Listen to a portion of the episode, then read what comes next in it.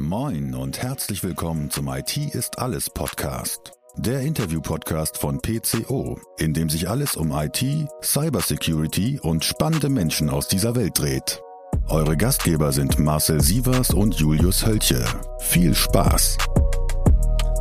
Hallo da draußen an den Empfangsgeräten. Hier spricht euer Julius. Wir haben wieder eine neue Podcast-Folge für euch.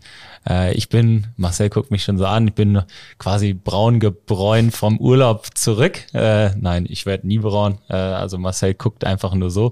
Und da sind wir auch schon bei dir, Marcel. Schön, dass wir mal wieder hier zusammenkommen und einen Podcast aufnehmen können. Habe ich schmerzlich vermisst. Du warst drei Wochen weg. Ich hatte drei Wochen Ruhe. 65. Folge steht heute vor uns. Äh, ganz just in time für diese Woche geplant.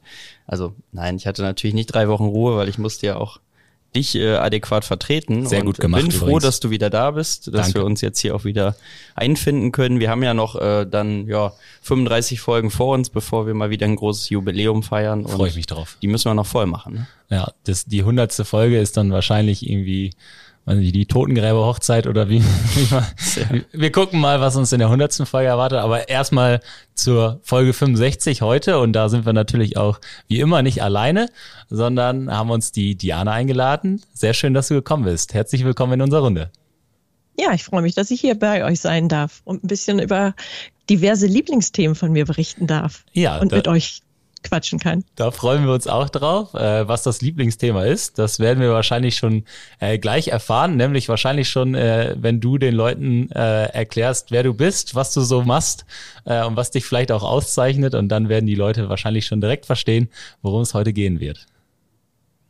Ja, ähm, ich arbeite für das Unternehmen Entity Data und bin dort Prinzipal im Bereich strategische Allianzen, auch zertifizierte Aufsichtsrätin, habe internationale Arbeitserfahrung gesammelt und habe über 25 Jahre China-Erfahrung. Und das ist eine Zeit, äh, in der ich ein Land und äh, auch globale Digitalisierungsthemen verfolgen durfte, wo ja, sich dann auch begründet, dass ich eine unglaubliche Passion für Strategieberatung und Trendforschung und so Digitalisierungstopics habe.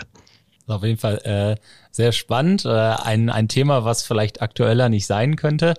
Ähm, und von daher, vielleicht gehen wir noch mal vorher einen, äh, einen Schritt zurück, weil du hast ja gesagt, 25 Jahre äh, bist du da jetzt schon in dem Bereich auch und hast Erfahrung sammeln können. Wie ist überhaupt dein äh, Interesse an fremden Kulturen und speziell auch äh, an China überhaupt ent, entstanden? Ähm, wie, wie, wie ist es so ja, zu deinem Thema geworden? Mhm. Also ich glaube, zwei Dinge haben da einen ganz, ganz großen Impact gehabt. Zum einen hatte ich eine Mutter, die irre international interessiert war, die mich immer auf unterschiedliche Auslandsreisen mitgeschleppt hat, im wahrsten Sinne des Wortes. Da war Mhm. nichts mit Urlaub, da war drei Wochen ähm, Power-Infotanken angesagt, also Rundreisen ohne Ende. Und die das auch immer hinterfragt hat, aber nicht verurteilt hat. Mhm. Das ist so im Rückblick sicherlich ein ganz wichtiger Aspekt gewesen. Und dann kam meine Zeit an der Universität Hannover, wo ich Wirtschaftswissenschaften begann zu studieren. Und ich hatte da eine ganz, ganz tolle Chinesischlehrerin, die Yinging Zhou, die ähm, vor uns stand, vor 25 Studenten und mit Tränen in den Augen sagte, hey, ich bin so stolz und glücklich, dass ihr meine Landessprache lernen wollt. Also das hat mich äh, fünf Semester ganz konsequent an der Stange dort gehalten. Ja, und das war so ein Aspekt, wo ich gedacht habe, hm, also die Sprache ist das eine, aber das Land kennenzulernen, das äh, hättest du jetzt als nächstes gerne. Ja, und dann durfte ich über ein Werkstudiepraktikum ähm, bei der DZ Bank in Hongkong die ersten Erfahrungen direkt vor Ort machen. Das hat mich unglaublich fasziniert, diese Business-Fokussierung der Chinesen, diese Kombination, wie Privatleben und Geschäftsleben kombiniert wurden, aber auch diese Kundenzentrierung. Da wollte ich mehr darüber erfahren. Ja, und dann äh, habe ich auch einige Zeit dort gelebt und gearbeitet. Sehr interessant. Äh, warst du ganz am Anfang mit deiner Mutter auch schon mal in China auf einer Geschäftsreise oder war das äh, so eine Kultur, die du vorher noch nicht ja, kennenlernen durftest? Da mit China hatte ich vorher tatsächlich noch überhaupt nichts Ja. zu tun. Ich war zwar, ähm, wir haben uns langsam rangerobbt, kannst du sagen. Wir waren mal in Indien, aus Sri Lanka, Thailand, Vietnam, Indonesien.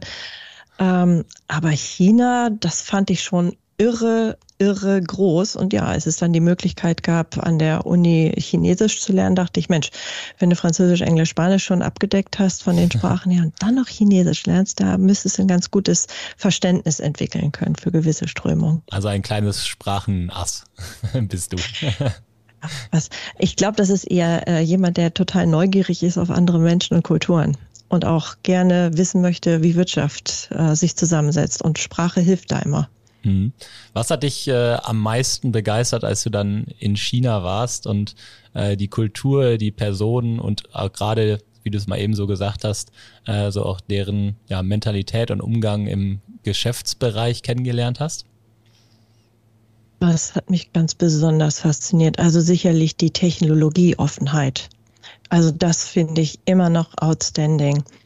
Ähm, dass, dass nicht diese Ablehnung erfolgt, sondern die Chinesen einfach erstmal ausprobieren mhm. und, und ähm, da weitergehen über so, so einen Gamification-Ansatz. Also das fand ich für mich das, das Spannendste. Oder auch diese Flexibilität.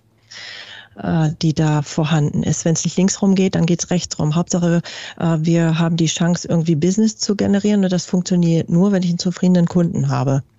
Ähm, dieses Beziehungsmanagement, wie das auch auf die auf unterschiedliche Ebenen äh, gehoben wird, das fand ich sehr hilfreich auch für das, was dann kam im Nachhinein oder in meinem eigenen Berufsleben. Mhm.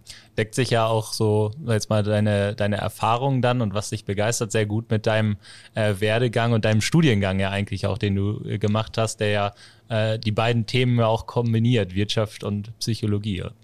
Ja, ich habe ja in Hannover angefangen, Wirtschafts- äh, oder Wirtschaftswissenschaften zu studieren. Mhm. Und ähm, da war ein Teil, den ich dann später nochmal im Rahmen von Lehraufträgen übernommen habe, auch die Wirtschaftspsychologie. Das mhm. war sehr spannend. Äh, mindestens genauso spannend war aber, dass ich an der University of Liverpool einen Executive IT MBA absolviert habe. Mhm. Und wie das so alles zusammengespielt hat, ja, das äh, kommt natürlich jetzt großartig äh, zusammen. Damals muss ich allerdings sagen, das ist jetzt oh, über 20 Jahre oder fast 20 Jahre her.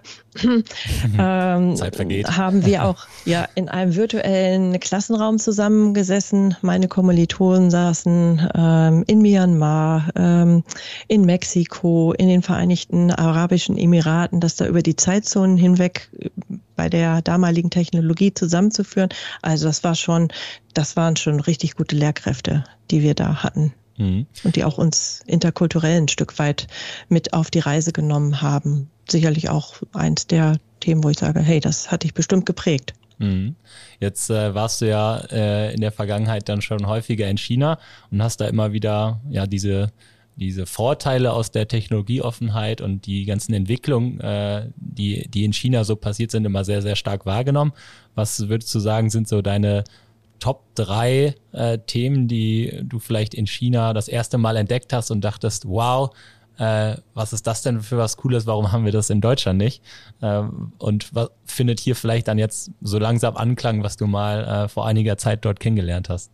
Ja, also ein witziges Produkt, was ich so 2001 kennengelernt habe, während der Zeit, wo ich dort gelebt habe. Das war so eine Solar Power Bank.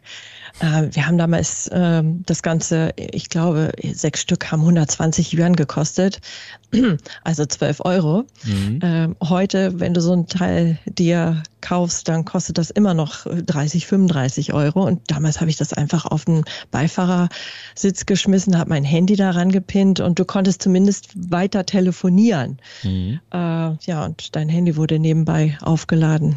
Also das fand ich sensationell. Das war so ein, so ein alleinstehendes Produkt. Ähm, und über 20 toll. Jahre her, ne? Also. Und es ist über 20 Jahre her, genau. Ja, und das nächste, äh, was mich auch total beeindruckt habe, das war äh, WeChat Pay. Äh, wenn du da an der Ecke sitzt, ich glaube, da war ich auf irgendeiner ja, Businessreise, ich muss 2006, 2007 muss das gewesen sein. Da stand oder da saß so ein Schuster an der Ecke. Der sah so aus, als wenn er noch nicht mein Handy bedienen könnte. Und als ich dann da mal ähm, Schuhe hab reparieren lassen, die Sohle, dann hat mich das 20 Yuan gekostet, also zwei Euro ungefähr. Und er zog ein Handy raus und sagte, hast du WeChat Pay?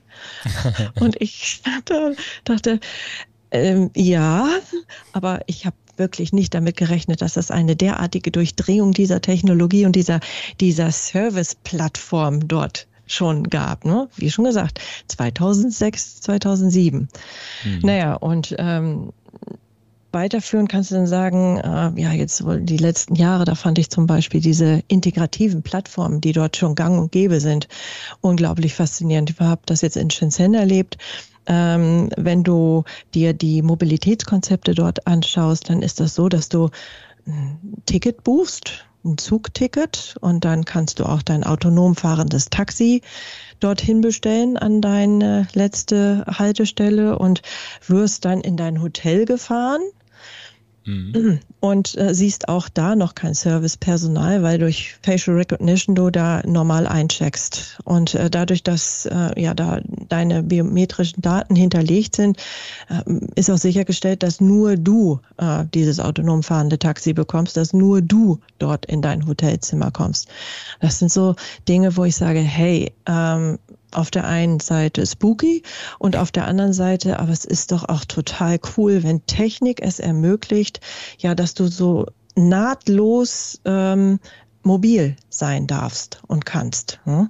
Spannend. Ja, das sind so. Spannend, ja. wie das so äh, alles dann auch ineinander greift, weil äh, diese Technik ja. als eines, dass es, dass es das gibt und funktioniert, aber auf der anderen Seite auch, dass es halt äh, erstmal von vielen äh, wie dann zum Beispiel dem Schuster an der Ecke auch angenommen wird und den Kunden angebunden wird, äh, so einfach zu bezahlen, sage ich jetzt mal.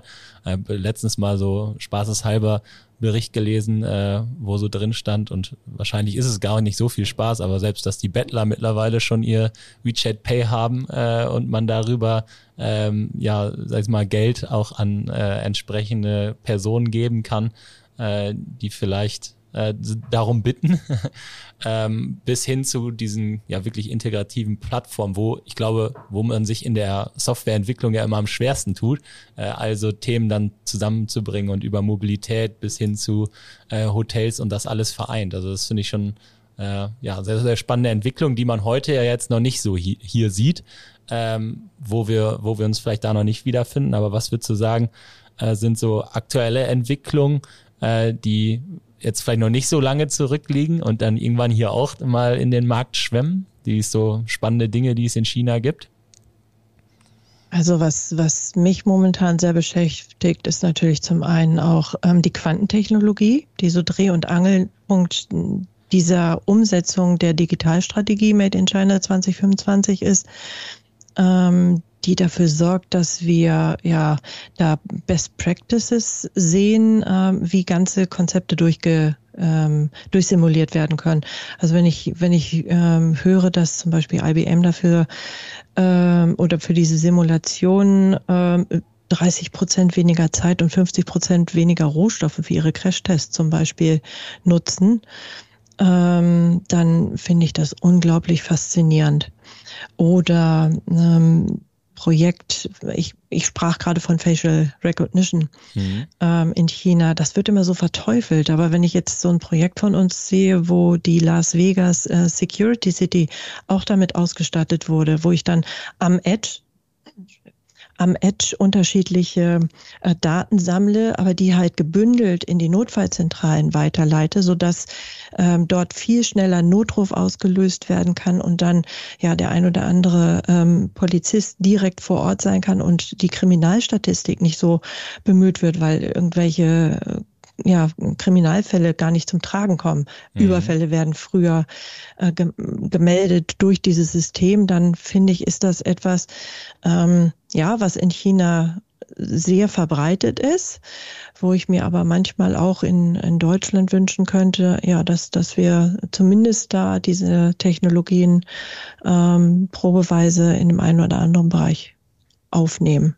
Wie schwer ist es, dass man äh, ja, sich vielleicht auch als, als, als ein Land äh, wie Deutschland da eigene Meinungen bildet, was man gut übernehmen kann und braucht und was man äh, vielleicht auch nicht braucht oder vielleicht auch nicht übernehmen kann, weil wir eine andere Kultur hier haben. Also ich glaube, es ist nicht Sinn und Zweck der Sache, einfach zu sagen, das, was die machen, ist alles gut, das müssen wir auch machen, sondern wie, also mhm. wie schwer ist das eigentlich und was, was muss man vielleicht tun dafür?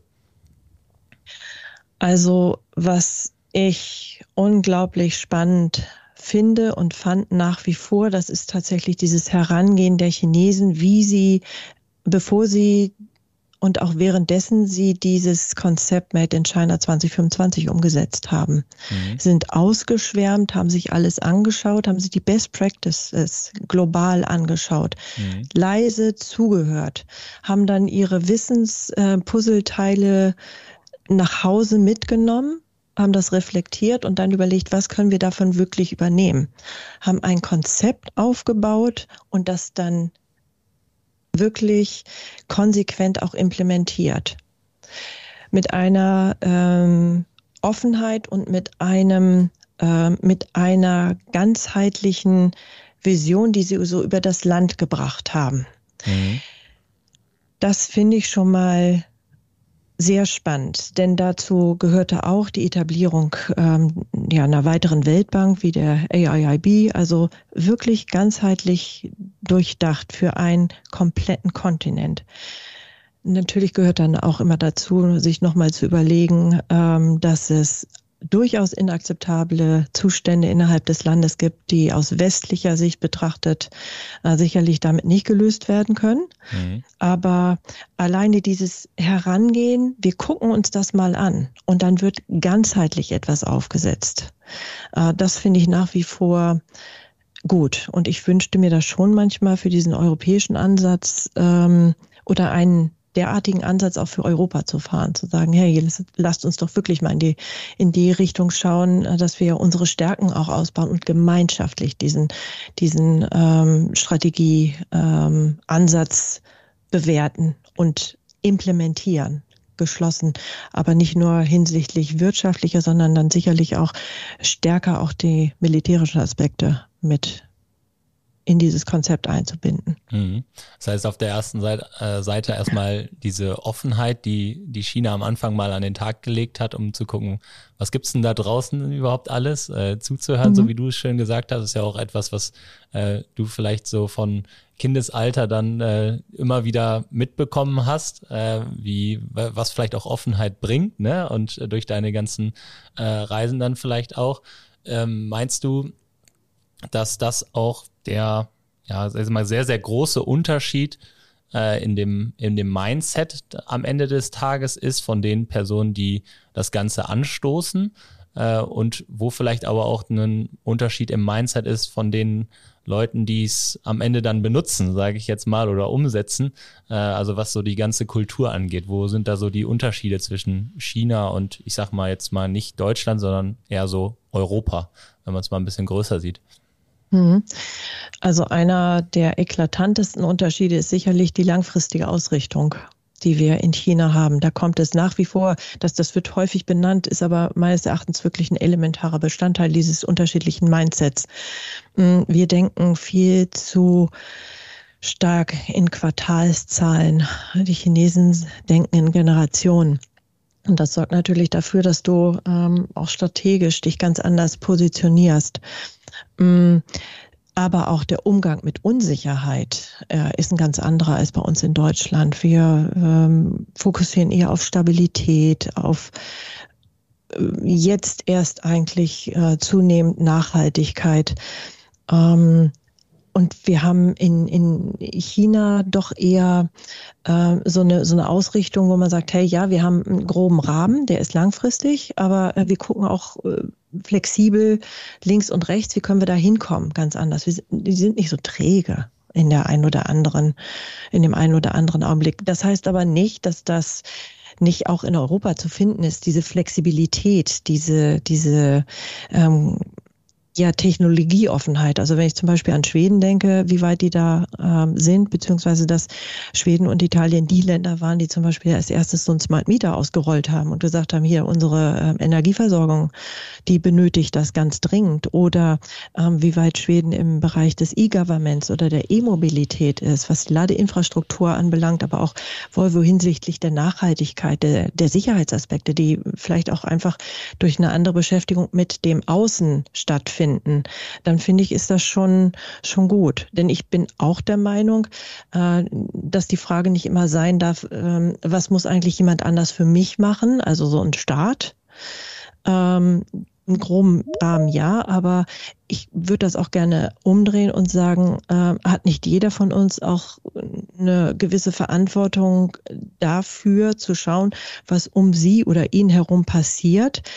Ähm, offen zu bleiben dafür und sich dann auch mit neuen Digitalisierungstrends zu befassen, sich nämlich dann daraufhin auch weiterzuentwickeln, technologieoffen zu sein, äh, ist für mich nicht nur eine Frage als Aufgabe für ein Unternehmen oder eine Organisation, sondern ähm, ja, dass, dass man, dass man dann auch die eigenen Ideen ähm, diskutiert und dann aber auch dafür sorgt, dass mein eigenes Leben hier besser werden kann. Dadurch, dass ich diese Ideen ähm, dazu nutze, Produkte weiterzuentwickeln. Eine bessere Lebensqualität für mich dadurch auch zu schaffen. Ne? Also mich nicht einfach nur zurückzulehnen. Ich glaube, das ist da, ähm, das, das ist auch ein Stück weit ähm, Ausdruck der ganzen Patente, die dort angemeldet werden. Das sind nämlich irre, irre viele. Äh, klar muss man immer drauf gucken, wie sind die entstanden, was, was das im Einzelnen ist, aber allein die, die schiere Anzahl, die dort vorhanden ist, zeigt schon, dass man da ähm, ja diese, diese Innovationshungrig, diesen Innovationshunger ganz anders ähm, lebt und auch der Gesellschaft ein Stück weit zur Verfügung stellt. Das finde ich schon gut. Wenn ich jetzt mal so auf mich schaue, als ja auch, ich sag mal, Benutzer des Internets und natürlich auch der ein oder anderen Applikation, äh, die es äh, so auf den Smartphones gibt. Und wenn ich dann auch mal so in die Jugend schaue, die ja wirklich sehr ähm, ausschweifend diverse Applikationen verwendet, ohne Rückfrage oder ohne sich Gedanken zu machen, natürlich auch Bilder postet, Face ID verwendet und hin und her, sind das natürlich so Punkte, da findet man so langsam bei uns in Europa ja auch immer mehr Offenheit, was so diese Technologie und wie du das sagtest, die Erhöhung des Lebensstandards angeht. Wenn du aber vorhin davon gesprochen hast, seit 2006 WeChat Pay und alles, was so drumherum passiert, wie haben die Menschen das denn da aufgenommen, trotz ja dann fehlender Privatsphäre oder eben auch einem Überwachungsstaat, so wie wir ihn jetzt aus dem Westen betiteln würden, sich dem hinzugeben und all diese Daten dann auch zu spenden? Was ist, was ist da der Hintergrund? Hm. Also ähm ich glaube tatsächlich, dass da besonders wichtig ist, ähm, dass die, die Gesellschaft stärker betont wird der Nutzen für die Gesellschaft, für die Gemeinschaft und auch die Familie, ähm, die da bedeutender ist, als das Individuum an sich, als die persönlichen Daten. Wir haben ja auch da eine ganz andere Rechtslage, die vorherrscht. Hier gehören äh, deine Daten dir. Dort ist es Common Sense, äh, dass die Daten dem Staat gehören. Und äh, das ist auch so lange in Ordnung, wie die Regierung dafür sorgt, dass ich eine spürbare Verbesserung der allgemeinen Lebensqualität vorweisen kann. Da dann ist es Common Sense, dass diese auch geteilt werden dürfen. Und ähm, das ist praktisch schon so ein Tauschhandel auch, der ähm, die Bevölkerung, ähm, den die Bevölkerung und die Regierung miteinander eingegangen sind. Ähm, wenn das wegfällt, wenn dieser Lebensstandard sich reduzieren sollte, dann kommt es äh, zu weiteren inneren Unruhen auch. Mhm. Die, ich glaube aber trotzdem, äh, wenn ich wenn ich da noch ganz kurz mit einhaken darf in das, was ich gerade auch äh, meinte, ähm, ich glaube auch, dass wir da eine ganz andere Verantwortung wahrnehmen sollten, nämlich das auch ein Stück weit stärker zu reflektieren, zwar Technologie offen zu sein, aber nicht einfach nur die Augen zu schließen, zu sagen, oh, check äh, GPT oder weiß äh, ich, welches Beispiel wir da nehmen wollen, ist äh, Teufelszeug, sondern im Endeffekt ähm, stehe ich mal auf dem Standpunkt, dass Technologie mir helfen soll. Es soll unser Leben vereinfachen. Es soll unseren Lebensstandard erhöhen. Ähm, und dazu muss ich auch einen Beitrag leisten.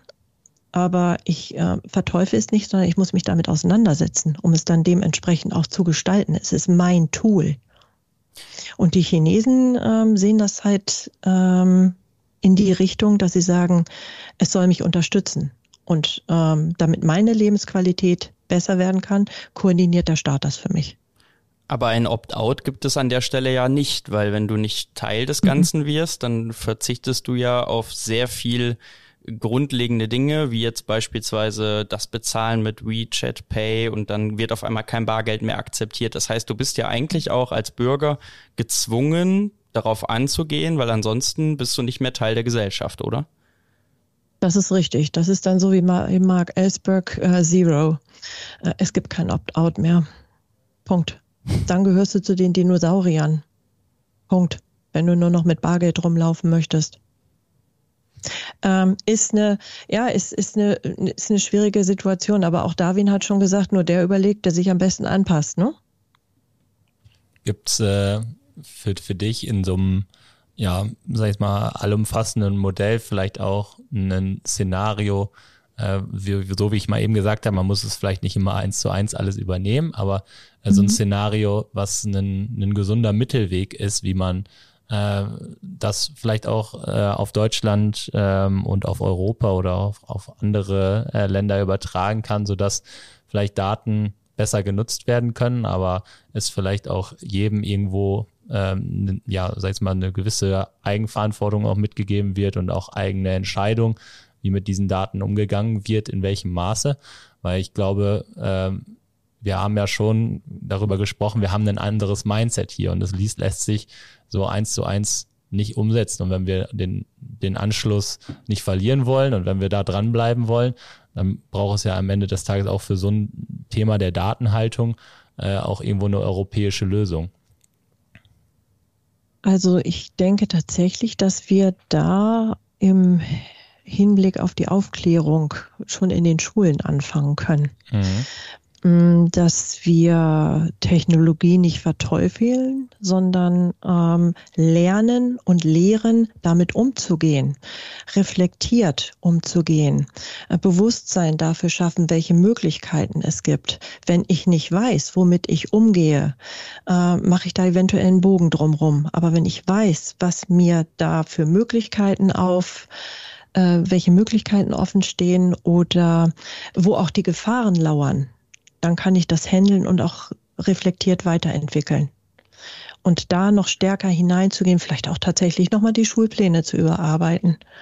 Dass so etwas wie ähm, Awareness, Security, äh, Data Awareness, dass sowas auch nochmal gelehrt wird und nicht irgendwie nur an ähm, einem Wochenende ähm, freiwillig für die Schüler, sondern, und übrigens gibt es das auch als Lehrerseminare, ich, also ich kenne das zumindest von unserer Schule, seit der fünften Klasse gab es solche Seminare auch für Eltern, finde ich ganz wichtig. Mhm. Bloß ich hätte es am liebsten als Schulfach dabei. Mhm. Das würde zumindest das äh, fördern, äh, dass alle mehr äh, sag ich mal, Entscheidungskompetenz überhaupt erhalten würden, weil das Thema mhm. ist mit Sicherheit es kommt vielleicht immer mehr und mehr in unserer Gesellschaft an, aber es ist ja jetzt auch kein Thema, äh, wo jeder mit äh, unendlich Fachwissen äh, ausgestattet mhm. ist. Mhm.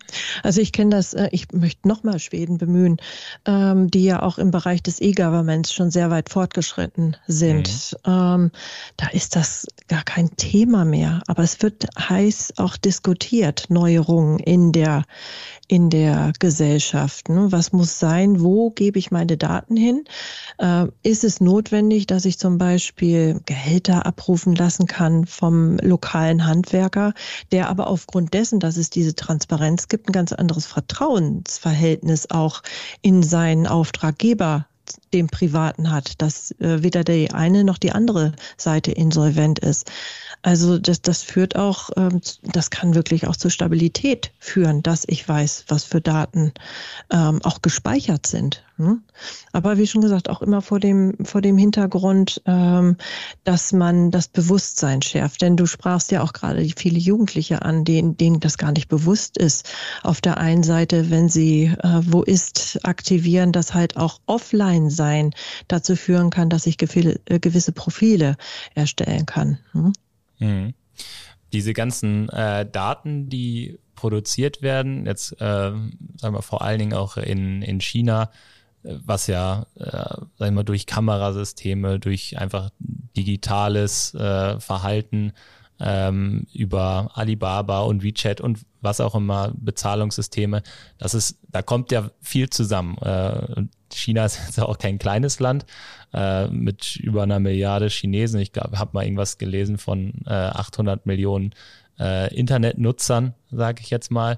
Das heißt, da sind Daten, glaube ich, das kann man sich gar nicht so im ersten Step vorstellen, wie viel da eigentlich zusammenläuft, wie, wie kann das überhaupt funktionieren, ähm, jetzt mal so eine hohe Rechenleistung äh, überhaupt darzustellen und dass das dann trotzdem am Ende noch äh, effizient und wirtschaftlich auch gestaltet werden kann. Mhm. Also die Chinesen haben ja schon sehr, sehr früh in die Quantentechnologie investiert. Und ich habe mich damals, ich glaube, es war 2019, gewundert, nee, 2017 sogar, ähm, dass ähm, die Ankündigung, dass der Quantencomputer Tianhe San ans Netz gehen würde, das, das waren, glaube ich, zwei Zeilen, die ich hier gelesen habe. Und das war schon der dritte in mit dieser unglaublichen Kapazität, wo ich dachte, Mensch, wenn du die zusammenschaltest, da kann man schon was rechnen mit. Da kriegst du auch eine ganze Menge Daten ähm, simuliert. Und ähm, dass wir solche Technologien einfach noch viel stärker ähm, fördern und auch fordern, dass so etwas zum Einsatz kommt.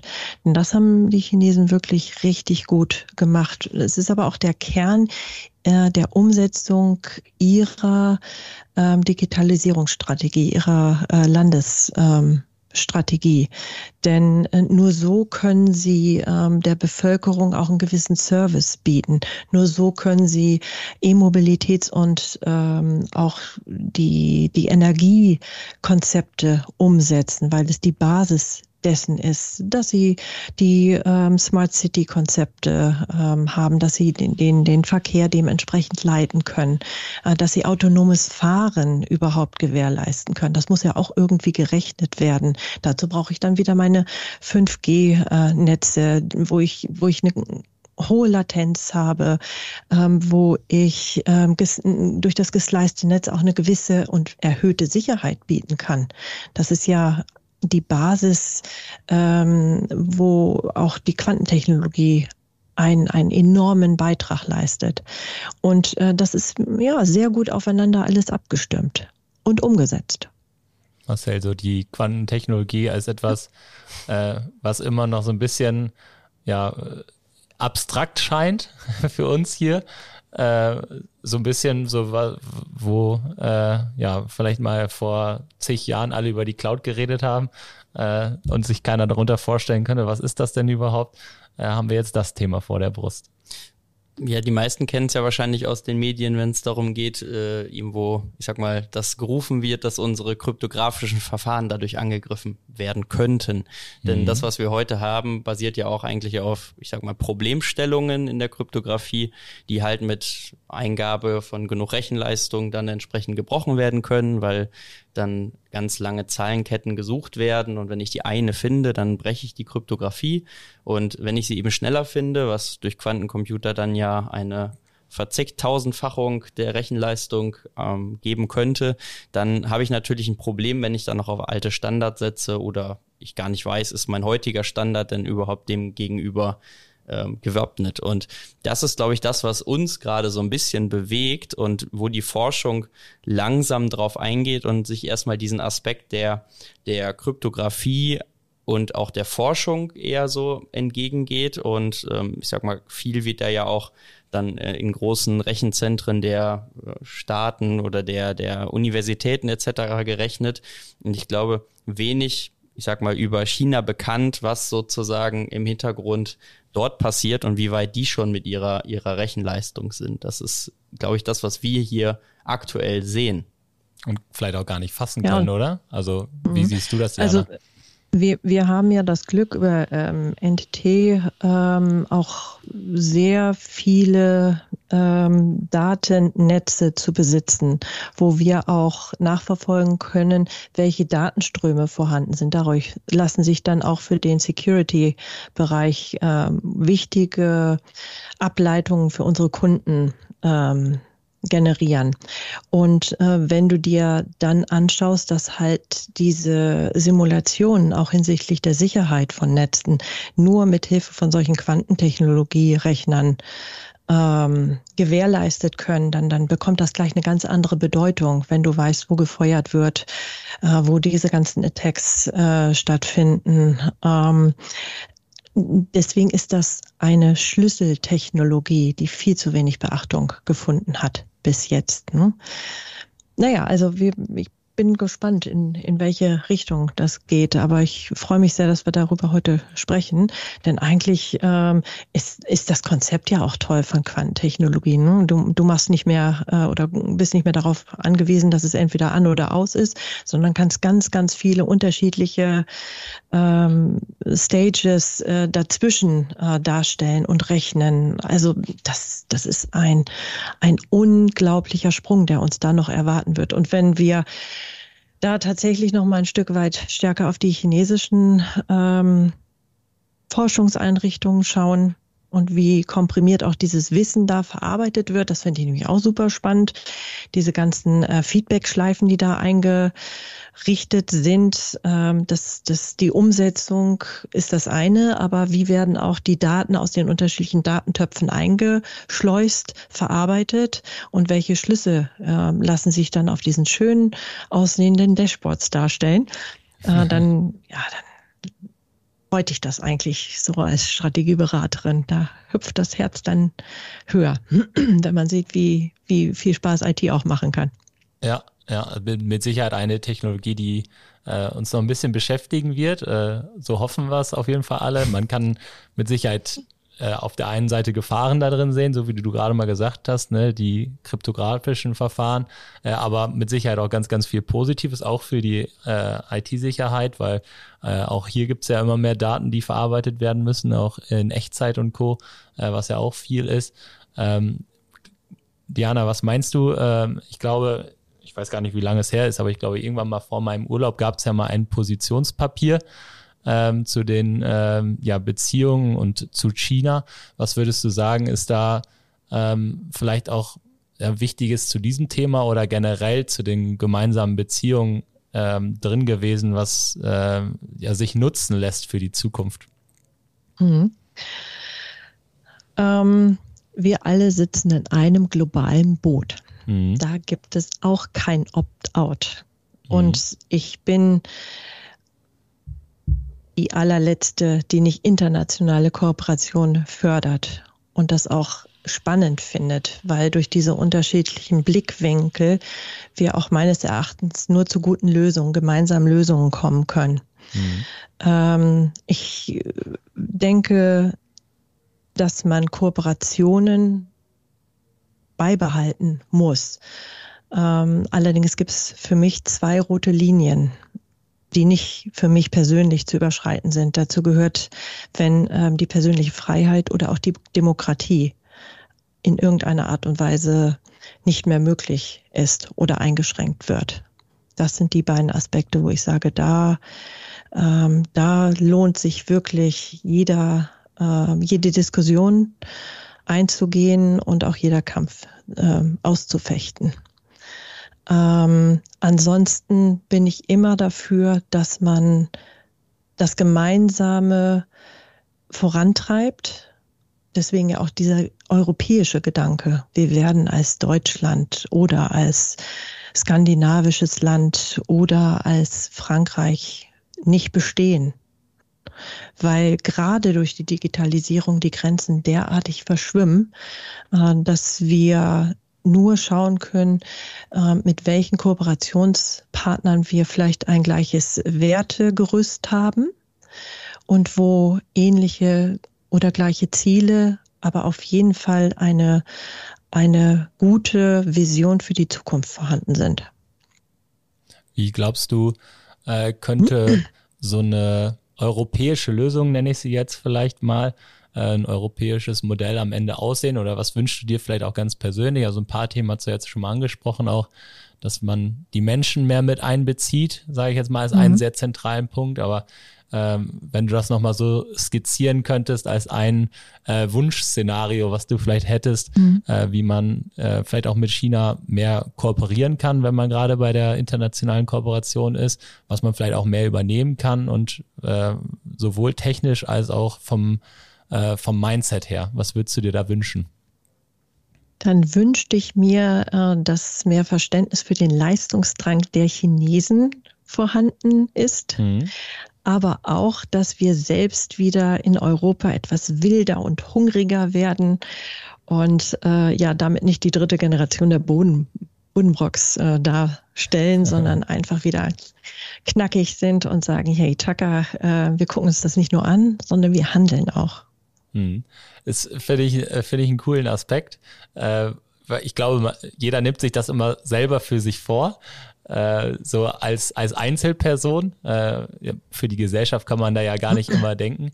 Aber es stellt sich ja doch immer schon sehr schwierig da, jeden Tag so aufzustehen. Und äh, ich, ich glaube, vielleicht ist das ein Mindset, den wir, dass wir alle so für die Zukunft noch ein bisschen mehr mitnehmen müssen. Das klingt auf jeden Fall gut. Marcel, würdest du sagen, dass äh, damit kannst du aufstehen? Sicherlich, aber man muss natürlich genauso auch, äh, wie Diana das vorhin gesagt hat, eben gucken, was sind Sachen, die nimmt man mit in diesem Mindset, wo ist man wild und jung unterwegs äh, und wo behält man dann eben auch seine traditionellen Werte, sage ich mal, bei. Ne? Also aus der Forschung gesehen haben wir ja schon eine sehr umfangreiche Zusammenarbeit in Europa, würde ich jetzt mal so betiteln. Wenn man mal auf die Schweiz guckt, was dort sozusagen äh, auch Richtung äh, Quantenforschung und ähnlichem stattfindet oder eben äh, in dem, wie heißt das, äh, große Gerät in der Physik noch gleich. Ich äh, bin ja in der Informatik angesässig und nicht in der Physik, aber ihr wisst alle, was ich meine, in CERN, den Quantenbeschleuniger, so heißt er, glaube ich. Das sind ja alles Forschungsprojekte, wo wir auf, ich sag mal, europäischer, aber sogar auch internationaler Ebene sehr viel zusammenarbeiten, auch in interdisziplinären Teams.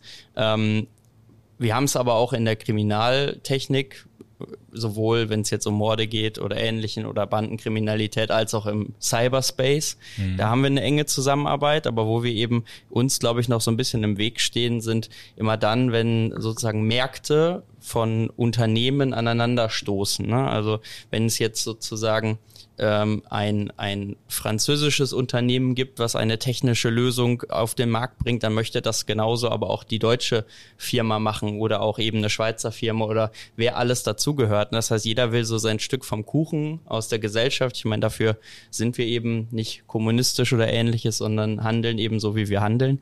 Und das ist, glaube ich, das, wo wir uns so ein bisschen noch in diesen Innovationstreibern einen Themen eventuell etwas im Weg stehen, weil es immer den einen gibt, der sozusagen dieses Thema führen möchte. Das ist weder in der Forschung so noch in der in der ähm, ja eh, alles, was sozusagen mit Kriminalarbeit zu tun hat, sondern das ist dann eben klassisch unser Wirtschaftspart. Und das wird schwer, denke ich mal, das so zu adaptieren, wie wir das dann in China oder anderen Ländern sehen, die sich da sozusagen dann etwas darüber hinwegsetzen und wo dann die, die einzelnen Regierungen auch diese Firmen sozusagen besitzen und steuern. Mhm. Siehst du das Dezentrale, wenn man es jetzt mal so ein bisschen zusammenfasst, Jana, auch als, ja, sag ich mal, vielleicht ein Grund, warum es vielleicht auch hier und da mal ein bisschen langsamer ist? Definitiv der Exkurs, äh, den wir haben und die Diskussionsrunden, die wir uns gönnen und die wir uns auch weiterhin gönnen wollen. Denn das zeichnet ja einfach auch die, das ähm, europäische Mindset aus. Mhm. Äh, ja, wir brauchen ab und zu eine Runde mehr. Ähm, darauf möchte ich auch nicht verzichten und auch äh, unser vielfältiges Bildungssystem, was wir hier haben.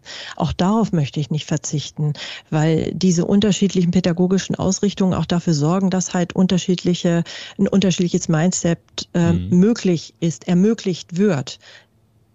Ähm, ich wünschte mir dennoch, dass wir einfach mal mutiger sind und stärker ins Handeln hineinkommen. Einfach mal einen Schuss abgeben. Einfach ein besseres Verständnis für eine Fehlerkultur zu generieren. Ähm, vielleicht aber auch, und ich glaube, das ist sicherlich Nee, ich denke, das ist tatsächlich ein wichtiger Aspekt auch der chinesischen Kultur und des chinesischen Mindsets. Da wird extrem viel miteinander kommuniziert. Das ist auch diese, diese Kundenorientierung, die ich habe, dass da ganz kleinschrittig miteinander gesprochen werden wird, dass man sich äh, häufiger mal zusammensetzt bei der Karaoke, zum Mittagessen, auf ein Teechen, zum chinesischen Frühstücksreis, zur chinesischen Frühstücksreissuppe etc. pp.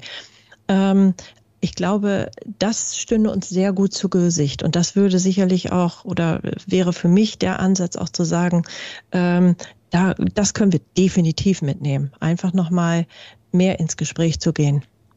Aber nicht äh, vor dem Hintergrund zu sagen, hey, ich bin der Größte, sondern einfach zu sagen, äh, wollen wir uns da noch ein Stück weit abgleichen, um schneller, ähm, wie das halt äh, im, im agilen Manifest auch gesagt wird, äh, da schneller zu den Ergebnissen zu kommen. Miteinander. Ja, es gibt übrigens ein schönes ja. chinesisches Sprichwort, wenn ich das noch sagen darf, weil mir das gerade so einfällt. Es heißt, ähm, willst du schnell gehen, dann geh allein, doch willst du weit gehen, dann geh im Team. Finde ich, äh, find ich sehr schön.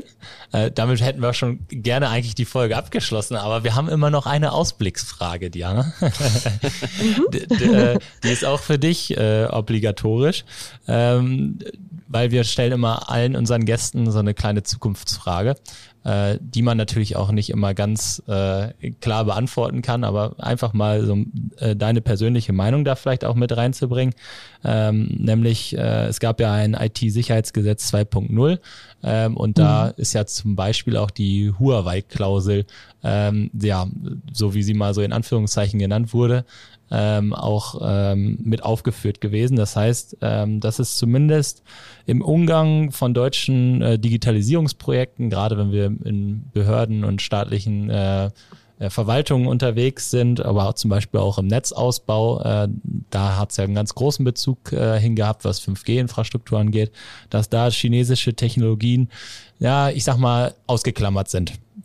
Ähm, und äh, da wollte ich vielleicht einfach mal an dich die Frage loslassen, ob das ähm, ja uns vielleicht auch für die für die Zukunft ähm, weiter so äh, beschäftigen wird oder ob du glaubst, dass das wieder zusammenwächst, weil ich glaube, ähm, ist für unsere äh, Kunden und Unternehmen da draußen auch durchaus interessant, die sich in diesen Bereichen bewegen, die vielleicht kritische Infrastrukturen sind ähm, und vielleicht auch das eine oder andere auch mal in der Netzwerktechnologie von Huawei einsetzen äh, und so ein bisschen ja zwischen den Stühlen vielleicht in dem Bereich stehen. Mhm. Also erstmal ist das ja ein Thema, was äh, bereits zum 1. Juli 2022 eingelassen wurde vom Bundesamt für Sicherheit in der Informationstechnik, die gesagt haben, wir haben so eine Zertifizierungspflicht für unterschiedliche kritische Bestandteile ja. für 5G-Telekommunikationsnetze. 5G ist deshalb auch total sexy, äh, zum einen für die Chinesen, weil die da nämlich weltweit führend sind in dieser 5G-Technologie. Und ganz ehrlich, wenn ich da so, so eine kleine 5G-Box habe, ähm, die ich, ohne dass ich eine Straße absperren muss, einfach in ein ähm, altes Gebäude hineintragen kann und dadurch vielleicht auch noch oder ähm, das äh, zum Einsatz mit intelligenten Antennen dahin bringe, dass ich nicht mehr den Energieaufwand habe, äh, der vorher notwendig war, dann ist das ein Aspekt, solche Technologie einzusetzen. Mhm. Ähm, wenn ich dann dafür sorge, äh, dass aufgrund aufgrund dieser Zertifizierung ähm, ein Netzausstatter wie unter anderem Huawei, wie unter anderem Ericsson, wie unter anderem NTT ähm, wirklich dafür sorgen, dass da ein gewisser Standard, ein gewisser Sicherheitsstandard aufrechterhalten werden soll, ähm, dann ist das gut. Und dann ähm,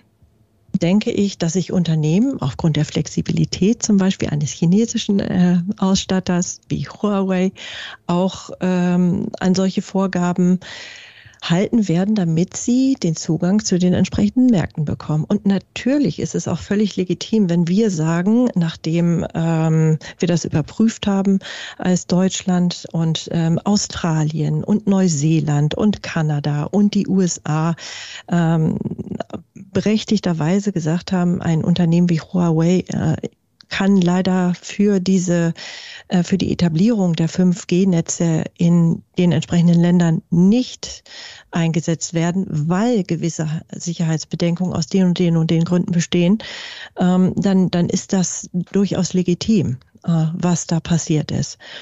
Ähm, Ich denke allerdings auch, dass man, wenn halt die entsprechenden Maßnahmen, Sicherheitsmaßnahmen durchgeführt wurden, die Zertifizierung in Ordnung ist, ähm, dass dann im Rahmen einer sozialen Marktwirtschaft auch solchen Unternehmen dann der Zugang gestattet werden muss, wenn die entsprechenden Sicherheitsbedenken aus dem Weg geräumt werden konnten. Ist ja am Ende dann auch etwas, wovon dann auch alle Beteiligten profitieren, sage ich jetzt mal, wenn man ein sehr gutes Produkt am Ende hat, äh, was den Sicherheitsbedenken ähm, ja, sag jetzt mal, was, was die ja, links liegen lässt, äh, ist das ja auch, äh, geht, geht's in die richtige Richtung. Also vielen Dank dafür deine, für deine Meinung und auch wirklich für, äh, ja, sag ich mal, die ausführende Darstellung hier im Podcast. Ähm, ich glaube, äh, so häufig haben wir uns noch nicht äh, mal 45 oder 50 Minuten mit China beschäftigt, äh, sondern es ist ja wirklich etwas, was man äh, ja heute sehr, sehr viel einfach nur über die über die Presse und über die Medien äh, wahrnimmt. Und ich glaube, es würde jedem einfach gut tun, sich äh, mehr mit, äh, mit China, mit der Kultur, auch mit dem Mindset auseinanderzusetzen. Äh, ich glaube, da lässt sich durchaus, so wie du gesagt hast, ein bisschen was übernehmen. Und wenn es nicht am Ende nur das ist, dass man ein bisschen mutiger wird äh, und ein bisschen mehr machen will äh, und äh, ein bisschen Schnelligkeit äh, mitkriegt, äh, dann haben wir, glaube ich, schon was erreicht. Ähm, und da bin ich sehr, sehr gespannt, äh, wie diese Folge ankommt. Also gibt uns gerne Feedback dazu und wer noch nicht genug äh, von China und äh, auch von Diana hat, äh, der darf gerne auch noch, äh, das heißt kleiner Spoiler, mit auf äh, den deutschen IT-Security-Kongress aufspringen am 28.09. Äh, da wird es ja auch nochmal, äh, glaube ich, eine sehr lebhafte Session zwischen dir, Diana, und weiteren Personen geben, die vielleicht auch, das kann man vielleicht so als Spoiler sagen, eine ganz andere Meinung zu China haben. Äh, und da bin ich mal gespannt, äh, wie das beides äh, dann am deutschen IT-Security-Kongress aufeinander prallt. Aber bevor wir an den 28.09., bevor wir einen Monat weiter sind, äh, sage ich an dieser Stelle erstmal Danke. Danke für deine ganzen äh, Ideen, Inhalte und Gedanken und deine ganzen Erfahrungen die, zu China, die du mit uns geteilt hast. Ich sage auch Dankeschön und freue mich riesig auf den Kongress und vielleicht auf den einen oder anderen, der ja da nochmal mit mir, mit uns in die Diskussion gehen möchte. Bis bald. Danke. Marcel, du hast wie immer die letzten Worte. Vergiss nicht das Teamplay, ne? Was, ja. was eben aus dem chinesischen Sprichwort kam. Jetzt musst du das halt nur noch lernen, so wie ich auch Prost auf 18 Sprachen sagen kann. So lernen wir dann dieses Sprichwort auch auf Chinesisch. Ja, Nein, Spaß beiseite. Ähm, ich habe auch immer sehr selten Berührungspunkte mit China gehabt. Also ja, klar, durch die Medien, äh, durch fortschreitende Technologie und ich einmal, sage ich mal, in einem Kundenprojekt äh, relativ interessant. Ähm, da bin ich an der äh, sogenannten Great Wall of China hängen geblieben, so wie sie ja dann doch irgendwie existiert. Und zwar der erste Hop ähm, zum Außenstandort eines Kunden, der äh, auf einen chinesischen Provider zurückzuführen war, hat die Anfragen dann nicht mehr zugelassen und zwar dauerhaft. Und zwar haben wir E-Mail-Verschlüsselung eingeführt und ähm, das sind halt so Punkte, äh, wo man dann eben in diesen Technologien, gut, das ist jetzt auch schon fünf Jahre her, aber einfach sagen muss, naja, da ist halt auch noch ein bisschen mehr hinter. Ja, es gibt ja so Gerüchte und andere Dinge, die wir jetzt heute ja auch gar nicht klären können, wahrscheinlich auch Diana nicht klären kann, aber ähm, es gibt ja sehr wohl auch Bedenken von Unternehmen, ihre Auslandsstandorte dort aufzubauen, einfach aus der Hinsicht, dass ja, wenn ich dort Server betreiben möchte, dann muss ich viele Dinge preisgeben. Wenn ich äh, Source Code entwickelt habe, dann muss ich den dort zur Verfügung stellen. Das heißt, das sind alles so Punkte, wo ja auch das Wissen dieser Unternehmen in dem Moment, auch wenn es Patente sind, ähm, gefährdet ist und theoretisch reproduziert wird. Das trifft nicht nur auf China zu, das ist auch in Indien und in anderen Ländern der Fall. Ja, also das will ich damit gar nicht sagen. Aber es gibt definitiv auch einige technische, aber auch andere Hürden, wo man einfach sagen muss, da muss man eben auch trotzdem vorsichtig bleiben. Das heißt, so der gesunde Mittelweg dazwischen ist immer für mich mein, mein Weg. Ne? Ich höre mir das auch gerne an am 28.09. Es steht ja unter dem Motto China Freund oder Feind. Ich denke, äh, wir können irgendwo wieder uns in der Mitte treffen. Denke ich, das ist die, die Wahrheit dazwischen. Aber ich stimme auch ganz klar zu. Wir müssen uns auch als äh, Europäische Union, als Deutschland, als Wirtschaftsstandort natürlich ähm, ja weiter ins Licht bringen, sonst äh, haben wir irgendwann die Gefahr, dass wir vielleicht hinterherhängen. Wir waren oder sind lange Aushängeschild gewesen. Wir sind auch weiterhin noch Aushängeschild, denke ich mal, als Deutschland, als Europa. Aber wir dürfen den Anschluss nicht verlieren. Das gilt auch wieder für andere Staaten, so dass wir, denke ich, einige Dinge mitnehmen können, indem wir einfach auch schauen, was machen die anderen und das dann entsprechend adaptieren. Zuhören zuhören und im Team spielen. Sehr gut. Ja, und damit äh, habe ich auch noch meine drei Minuten dazu gegeben und äh, ja, würde jeden einladen, am 28.09. dabei zu sein, gerne Fragen zu stellen und äh, ja, auch im Nachgang einfach nochmal so ein bisschen den Blick zu schärfen für das, was, was da vielleicht auf uns zukommt. Und damit würde ich sagen, ihr dürft ihr Empfangsgerät jetzt abschalten. Bis bald, macht's gut. Bis dann, tschüss. Das war der IT ist alles Podcast mit Marcel Sievers und Julius Hölche. Vielen Dank fürs Zuhören. Präsentiert wird der Podcast von der PCO. Die Vermarktung übernehmen Ulf Masseling und Jana Plogmann. Der Schnitt kommt von René von der Haar und die Musik wird produziert von Markus Nögel. Bis zum nächsten Mal.